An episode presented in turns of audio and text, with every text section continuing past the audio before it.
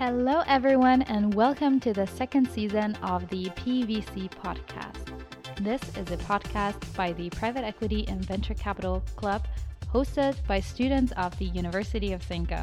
The second season will consist of a comprehensive overview of different strategies within PE and VC. For each episode, we will meet with experts from different funds to discuss their respective approach to investing. A new episode will be published at the end of every month.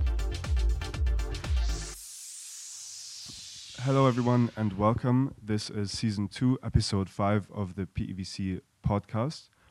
Today, we are talking to Dr. Peter Sewing in Zurich.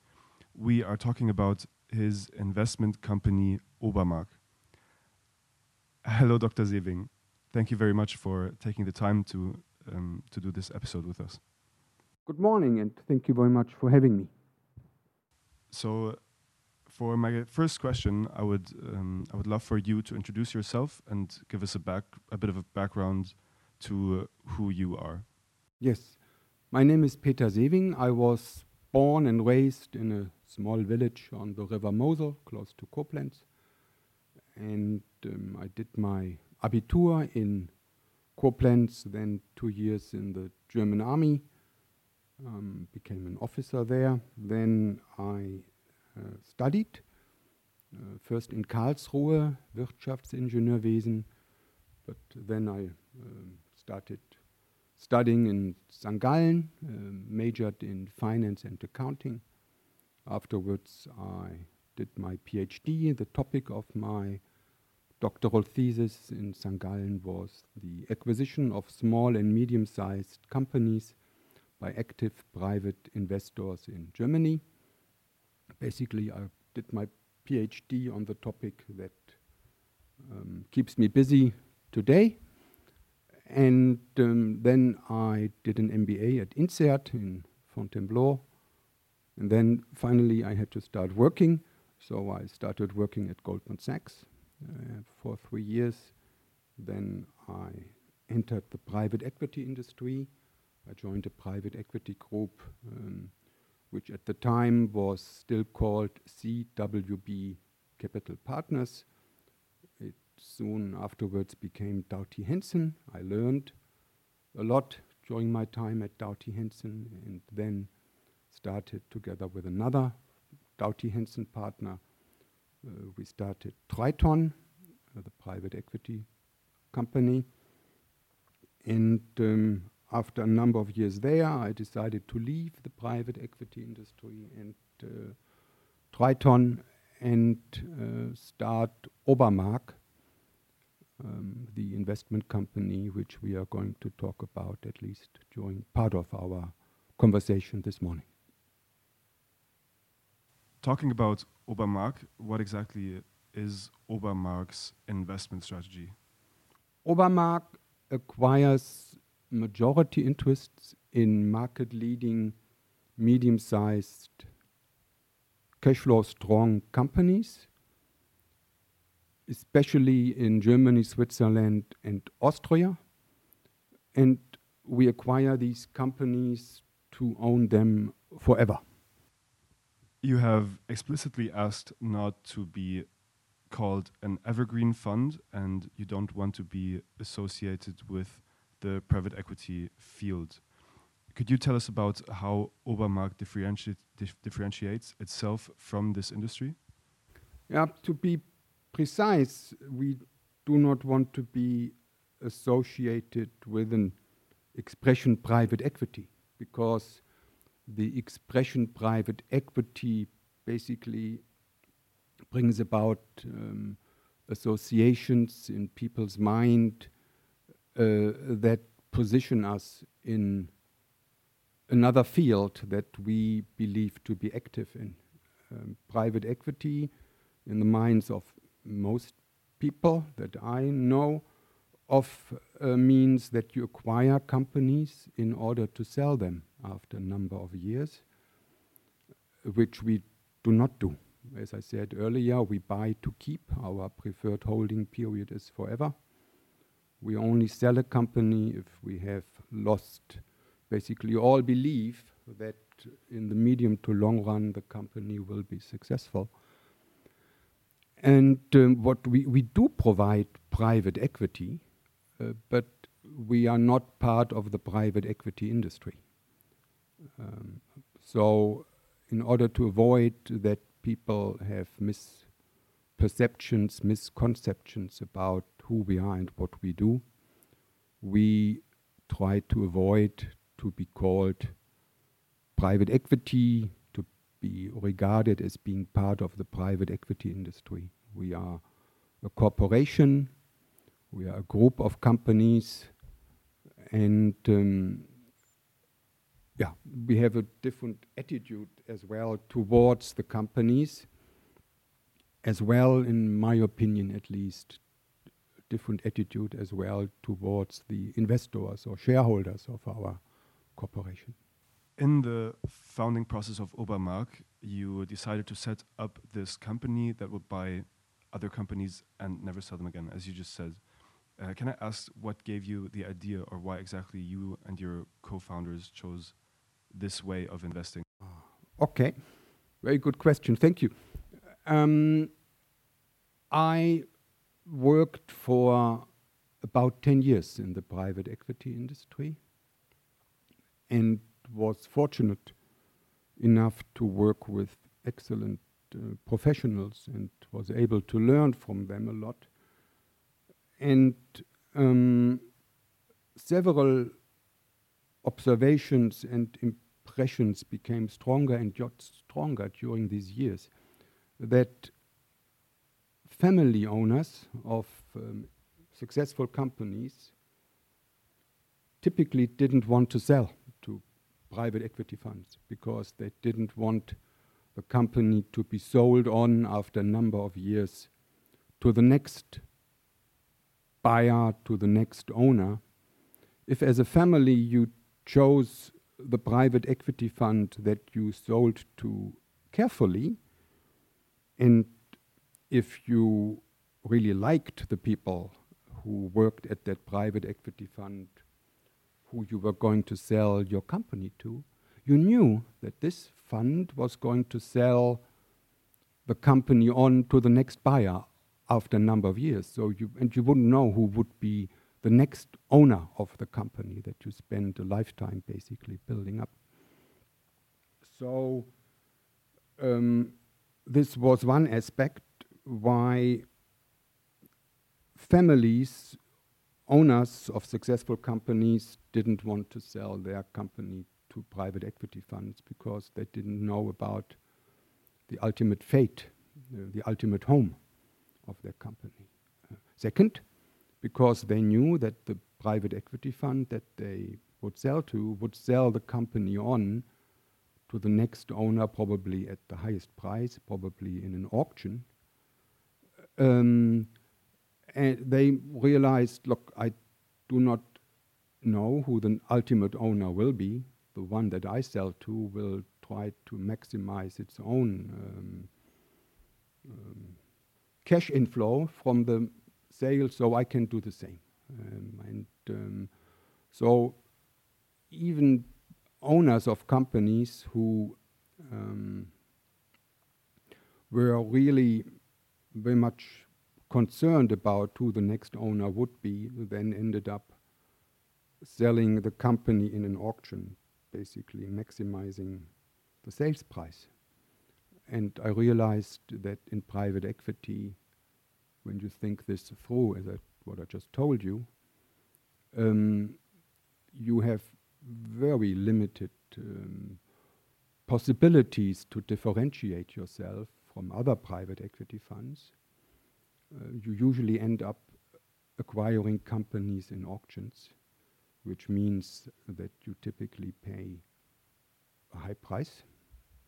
Second, you participate in many auctions because you rarely do not know, because you rarely know, um, or you typically do not know, which company you will end up buying, because um, one bidder who pays more than you you will typically then acquire the company. You participate in many um, auctions and you buy a couple of the companies that you have tried to acquire. And on all other companies that you worked on, you face significant broken deal costs because the lawyers and auditors um, and other advisors uh, want to be paid, even if you, you, do not end up buying the company. You uh, pay them, and this creates high costs, even if you do not end up owning the company. This was, or this were, some of the um, impressions and convictions that I gained during my time in private equity.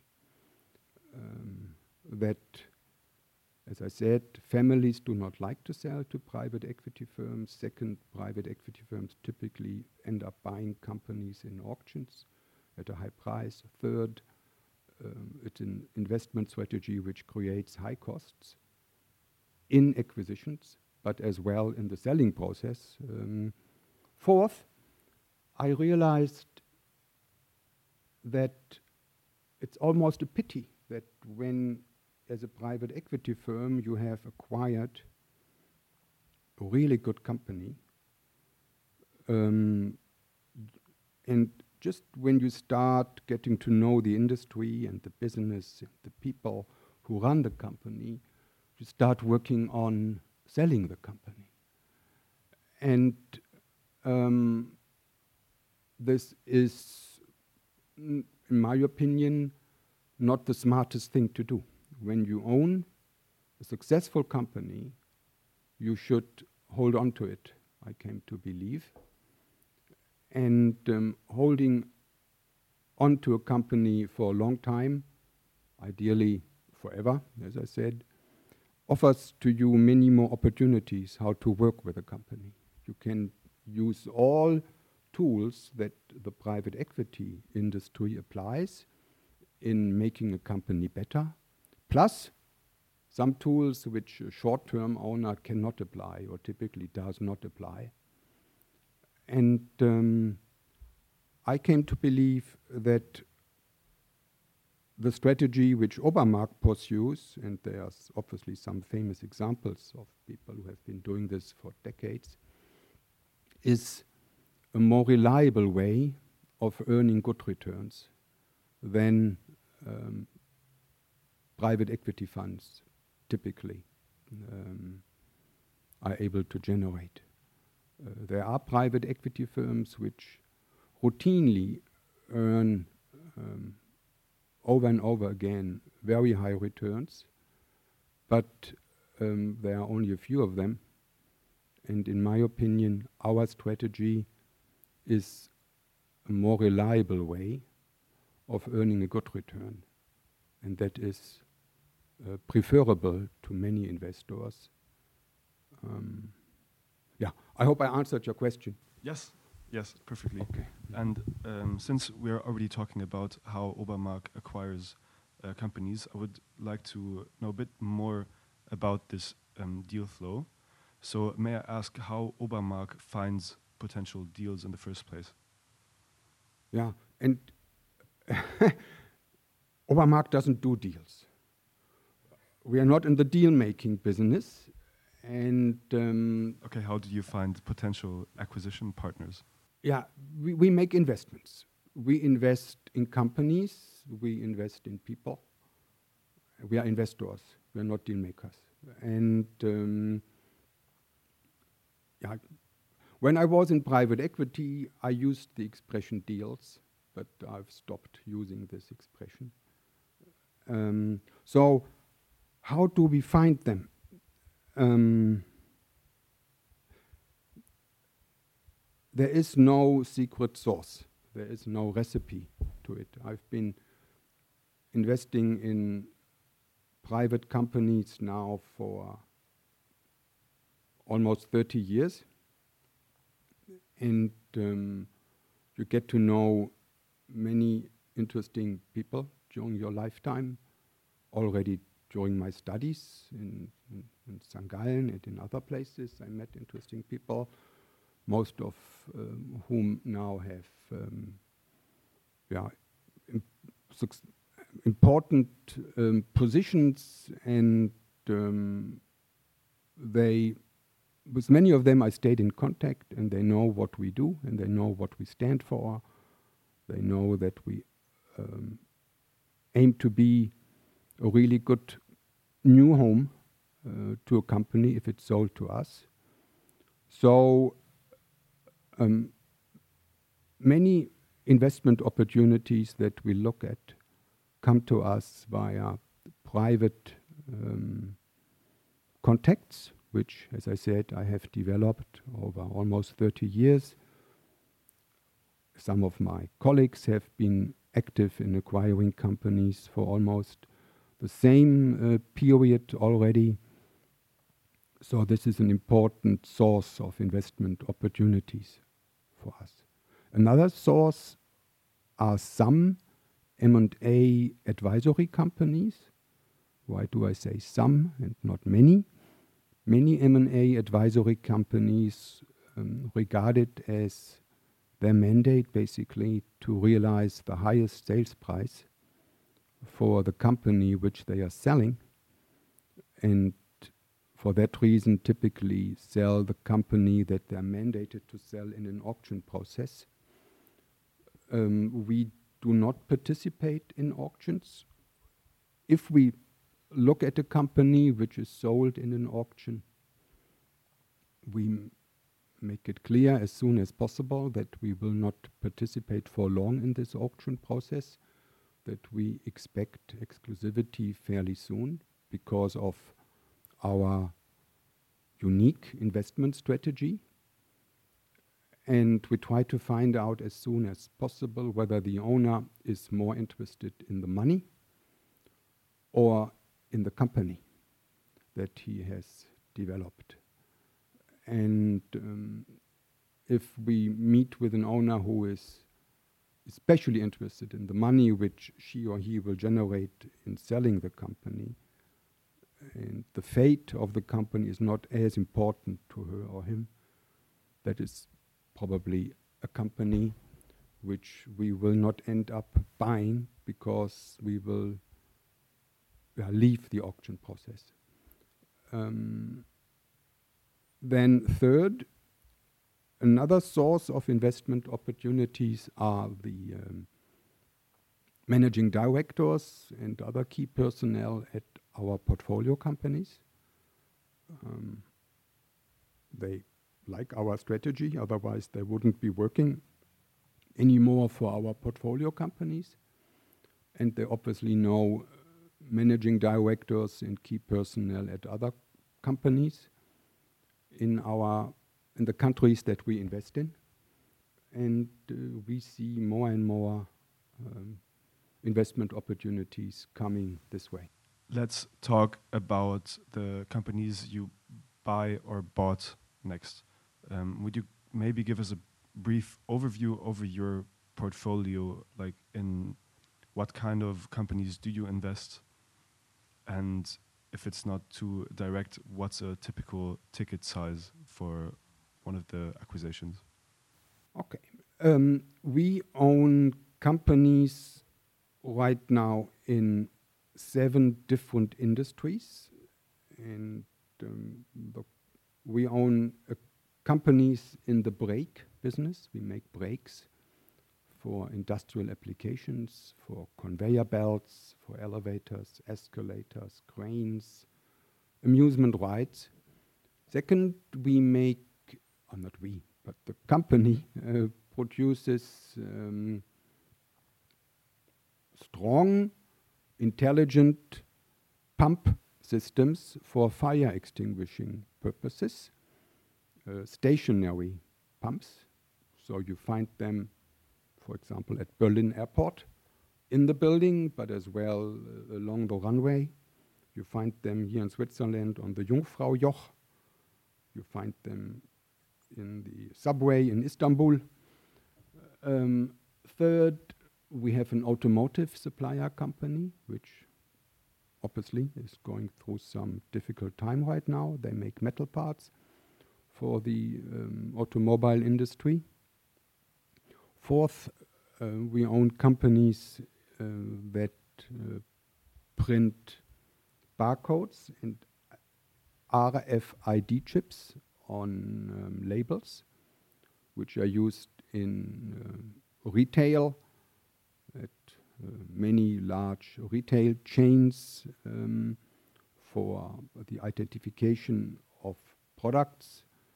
Um, generally, these labels are used for auto identification purposes, Internet of Things, so they are used in, in factories now. And um, another company that we own um, produces small machines which are used for packaging purposes. And they seal foils in a specific process which has more and more applications. Um, we have one of Germany's largest debt collection businesses, so a financial services company. And um, we own a company or companies that make uh, special gears, um, again for industry applications. For example, conveyor belts at airports or conveyor belts at Amazon uh, distribution centers. So these are the companies or the industries which we own companies in right now. Okay, that's a quite quite diverse um, group of companies. So then, after you acquire a company, how closely do you work together with its management? it's it's difficult to measure the distance. so, and it depends as well. Um, we, first of all, we do not run the companies that we own ourselves. Most of us wouldn't be capable of doing that, and uh, we really depend on having excellent managers in the companies or run the business. Now, what makes an excellent manager? It's a person who is highly motivated, um, capable, and honest. And um, we, so our roles include keeping these excellent managers, first of all, uh, at the company, keep them motivated, and make sure that um, they um, develop themselves to become even more um, excellent at what they do. So um, we spend a lot of time, money, energy on um, continuous education um, of the portfolio companies and of our own Obermark team members. Um, this helps develop the same concepts when you think about um, the situation in your industry and at your company. you develop the same language, and um, that helps immensely in allowing an efficient cooperation or collaboration between the portfolio companies and Obermark. Um, obviously, we get simple monthly reports from the portfolio company. We get quarterly reports. Uh, once a year, we uh, go through a fairly detailed budgeting session and long-term planning session with the portfolio companies. Um, and budgets are approved, and the next year the company can operate uh, within the budget, even slightly in defined um, boundaries outside the budget. There are uh, rules when the managers of a company need to speak with us again, um, mainly if uh, there are actions to be taken which are important and which are not uh, part of the budget. Um, we are right now in the process of establishing something what we call now Zukunftswerkstatt. It's a kind of Beirat. It's an, it's not a real. It's an advisory um, board. Um, we do not call it Beirat because um, it has some uh, tasks which or a focus which is not typical for a Beirat. we found that the managers of our portfolio companies, just like us, typically work on urgent things and um, ideally only on important matters, but I believe we all work um, often on important matters only when they have become urgent. So we try to help our portfolio companies um, to focus on important matters before they become urgent. The, the, yeah, the famous quadrant two. And um, the Zukunftswerkstatt is a group of people which regularly meets with the uh, managers of the portfolio companies. It's a group of six to eight people, two of which come from Obermark, um, three external experts who um, have the relevant have relevant experience in the topics which the managers and we regard as being important for the medium and long-term success of the company, plus uh, the three key personnel, key managers of the portfolio company. And they meet about six to eight times a year to try to help the company think about and act upon um, the long-term development of the company to make sure that the company will be successful um, not only next year but as well 5, 10 and 20 years from now. Thank you for the valuable insights regarding Obermark's portfolio and how you work together with the um, with the managers of the portfolio companies. What would interest me next is basically the other side of things. How does Obermark's uh, like where does Obermark get its money? How does your fundraising work? And um, do you use leverage? Yeah, Obermark uses leverage, and we can talk about this in a, a few minutes or whenever you like. And you want to interrupt me now? Obermark, when we when we started Obermark, we had to raise capital, and um, raising capital when we started Obermark was not easy. Um, one of the objections that potential investors had was that, um, yeah, we do not sell companies. Uh, we want to hold on to them. Um, the cash flow which the companies generate, we prefer if this cash flow is reinvested by the companies themselves. Um, and we encourage them to develop good ideas and to invest the cash which they generate in their own good ideas. If they do not um, create enough good ideas to be able to reinvest the cash which they generated smartly or profitably, we ask for the cash to be distributed to Obermark. Obermark collects this cash and gives it to our portfolio companies which generate more good ideas than money. And if then there is still money left, we buy another company.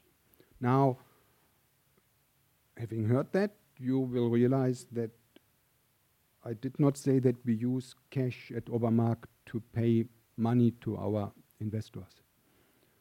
Um, we do not pay dividends to our shareholders, nor do we repay capital. Our shareholders um, are long-term owners of Obermark. We had, and we have, we had to design, and we have designed several ways how our shareholders can realize the value of the shares which they own in Obermark. But as I said, we do not um, pay back capital to our shareholders. Now, many investors do not like that, which um, meant we had a limited um, group of potential investors in Obermark. Uh, but otherwise, we wouldn't be sitting here. There were enough investors who like our strategy, who see the advantages, and who were prepared to give us money. And um, the other aspect that people were concerned about when we saw them, when we met them, explained Obermark to them, and asked them for money, was that we are what some people, or we were what some people called a first time fund. And uh, we said, no, we're not a first time fund, we are a one time corporation. Um, because uh, we will not uh, come around for a second capital raising for the next fund. Obermark number two, three, or four will not exist. There's only one Obermark. So um, there is no next fundraising activity at Obermark. One of the um, liquidity uh, alternatives for shareholders who want to realize uh, the value of some or all of their shares which they own in Obermark is that they can sell the shares which they own in Obermark to Obermark in a certain process which is fair to everybody, fair to the shareholder who wants to sell, fair for the shareholders who are staying, and fair for potential new investors who want to acquire these shares. So this is the one time when Obermark again uh, speaks with new investors, when one existing shareholder of Obermark wants to sell her or his shares, um, we try to find a new shareholder. Um, obviously, we speak as well with existing shareholders, whether they are interested in buying, but we every now and then as well speak with new investors and see whether they might be interested in acquiring these redeemed shares. So this is um, the situation regarding fundraising. There may come a time when Obermark does a capital increase. Then we would become active again in fundraising. Um, but it wouldn't be for an Obermark 2, it would be a capital increase for the existing Obermark. Now, regarding debt, um, when we started Obermark, when we acquired the first companies, we financed each individual acquisition with debt.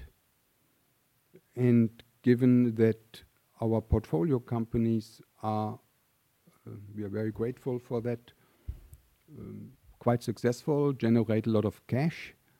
They were able to repay the debt fast, which often left us with an under leveraged company um, that, in a way, increases the capital costs for us owners in the in these companies. So we designed a structure that now allowed Obermark um, to um, raise debt, which we did, and um, this is a special structure which allows us to draw debt from our bank when we need it and if we fulfill certain criteria and if we have excess cash we can repay the debt and call it again from the bank. So it's a fluctuating uh, breathing debt structure. And um, this allowed us as well to repay all the debt in the individual portfolio companies and replace it with um, an Obermark shareholder loan. So in a way, our portfolio companies are now debt-free, and the debt is at the Obermark level. And obviously, the banks um, take as a security all the portfolio companies of the Obermark Group. And we aim to have a debt level of up to 50% of the sum of the enterprise values of our portfolio companies. We do not want to uh, go above 50% debt financing, which means we typically are below 50% debt financing. We've scratched the surface of Obermark's founding story a few times already in this podcast. Would you mind giving us a uh, giving us the story, telling us the story about how Obermark was founded? Um, thank you. Obviously, this is a longer story. I will try to keep it short.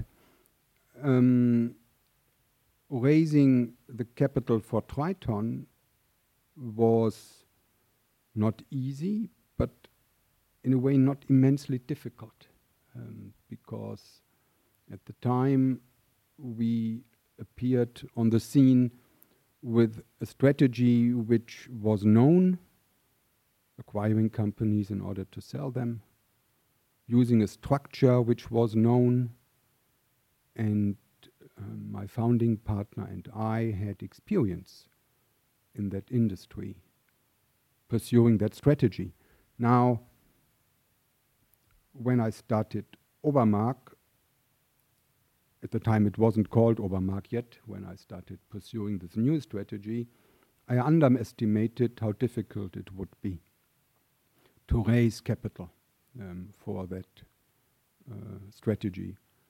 Um, it started with finding a couple of um, intelligent, hardworking people to work with me implementing that strategy, and I was very lucky to find somebody who I had known since my Goldman Sachs time to start working with me. He quit his job in private equity to join me, and then a person who I had done my MBA with at INSEAD worked with me, and a um, couple of other um, hardworking, clever, um, good to work with people.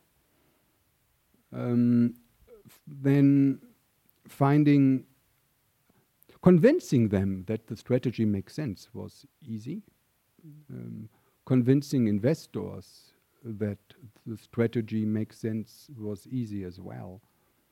Finding the right structure to implement this strategy was difficult. And um, especially the reward structure for the people working at Obermark. Second, the liquidity mechanisms for our shareholders, and some other aspects of it. And um, then, as I said, the strategy was easy, easily explained to investors, but as I said as well, many interested investors didn't like the um, short supply of liquidity mechanisms for them. So we received many no's, um, sometimes after long and uh, frequent conversations. So this was a fairly humbling experience which I went through. In private equity, when I was active in private equity, most of the capital which we worked with came from institutional investors. Um, this is why I went to see institutional investors first when trying to raise the capital for Obermark.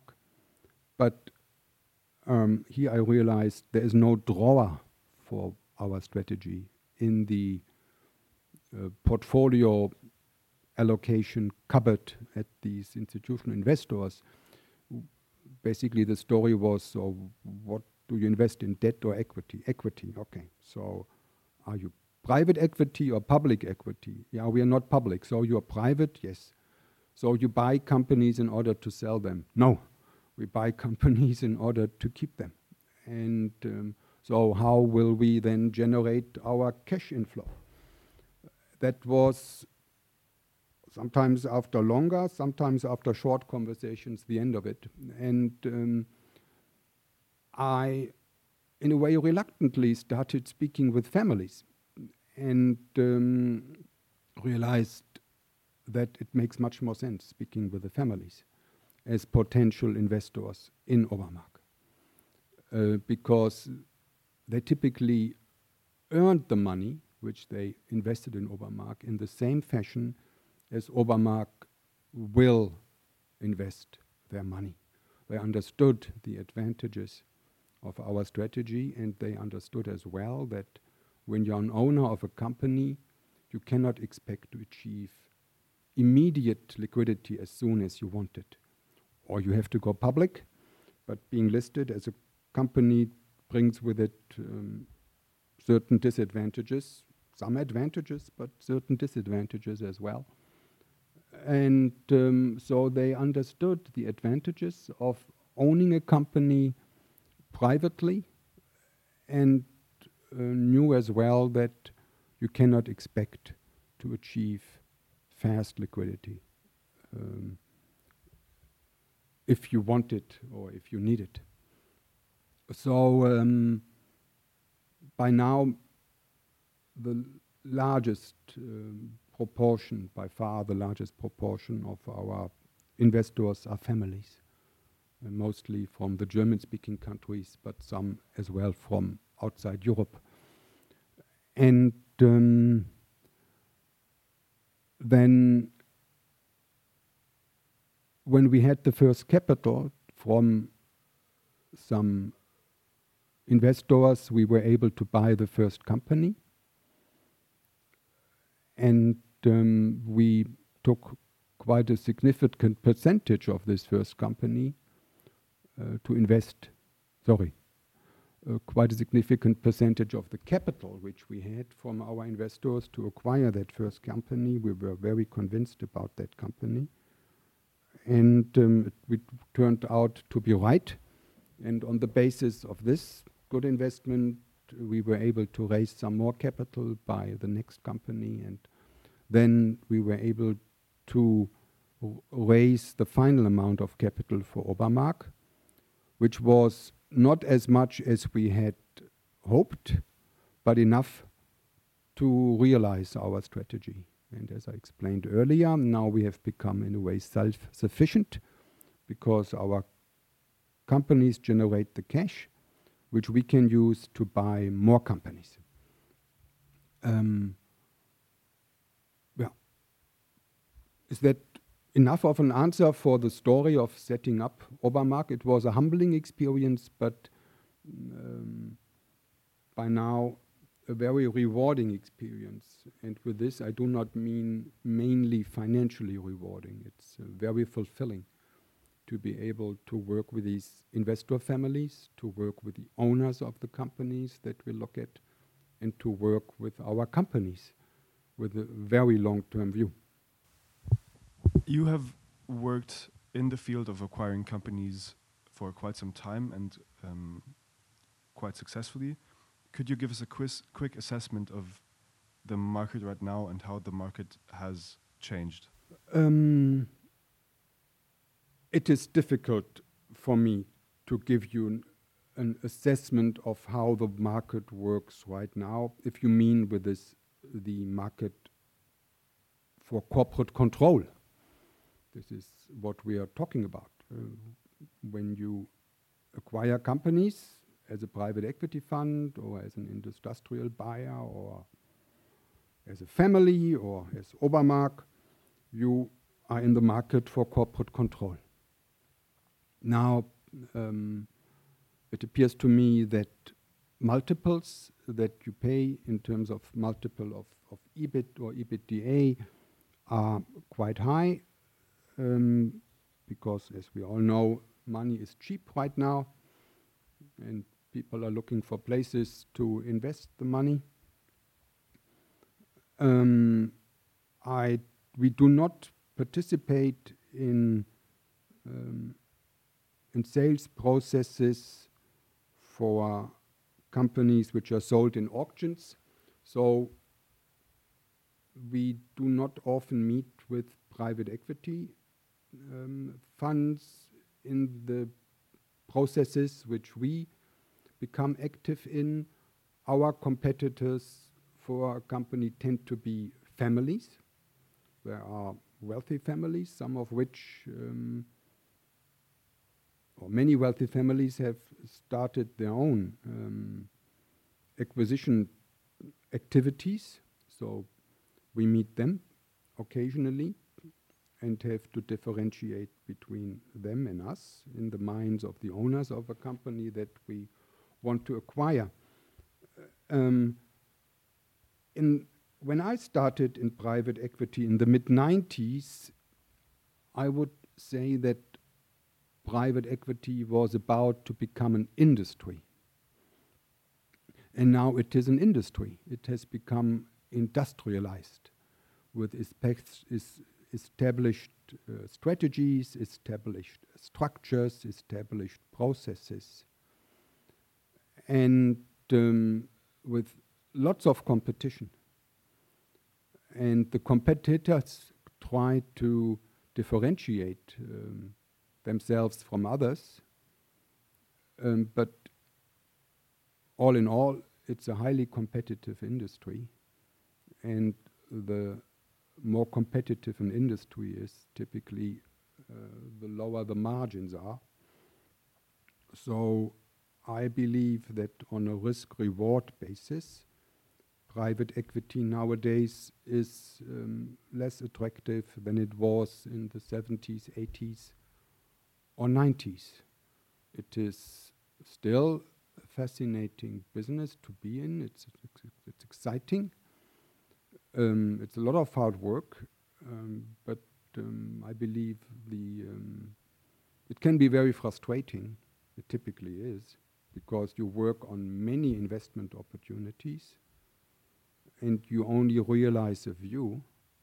So it may be that you have worked all year long very hard, very smart, but you haven't achieved the success of buying an excellent company at a reasonable price.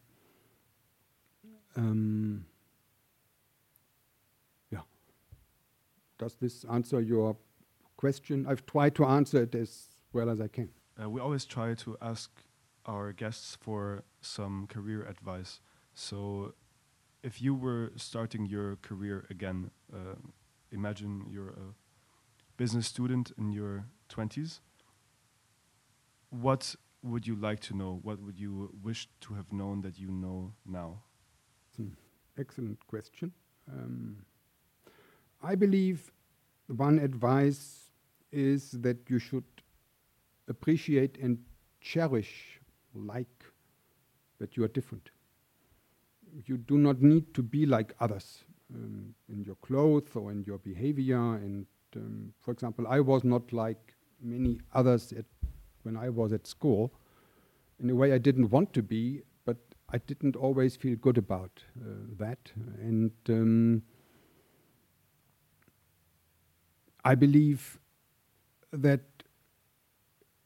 if you can develop this as a young person, the pride in being different, in being who you are, and um, just accepting that you are different um, and be content with that and maybe quietly proud about it. Um, that is um, quite helpful.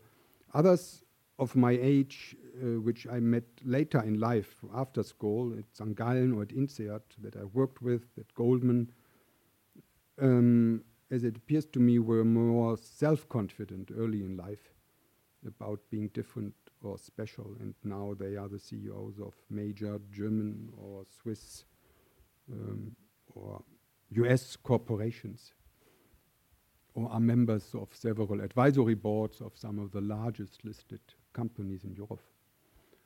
And um, I believe it is important that you start believing in yourself early when you realize that you are prepared to work hard and you realize that you are reasonably intelligent and that you get along well with people, you should expect that you can achieve a lot.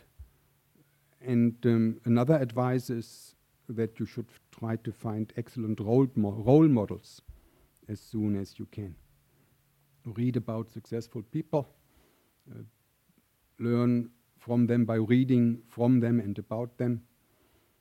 And um, better still, obviously, is um, if you learn from the people you admire most within your circle and try to enlarge your circle. Uh, try to find the best people who are prepared to spend time with you and spend time with them.